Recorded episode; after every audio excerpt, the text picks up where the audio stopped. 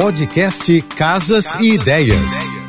Dicas de arquitetura e design para decorar sua casa com Manu Miller. Oferecimento: liquidação muda tudo Casa Shopping. Descontos de até 50%. Aproveite. A decoração em 2023 se concentrará nas histórias e memórias. Sua casa expressa quem você é e o ambiente pode ajudar a contar a sua história. O design afetivo é um conteúdo raramente explorado, mas muito presente. Ele trata das sensações transmitidas através através dos ambientes. É uma forma de se relacionar com os espaços, trazendo mais conexão e identidade, criando uma história que possa ser contada através de seu ambiente.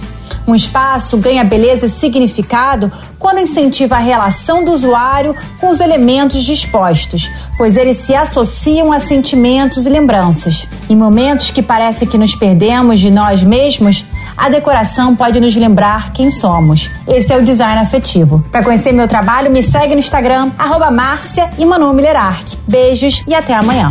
Você ouviu o podcast Casas e Ideias. Dicas de arquitetura e design para decorar sua casa com Manu Miller.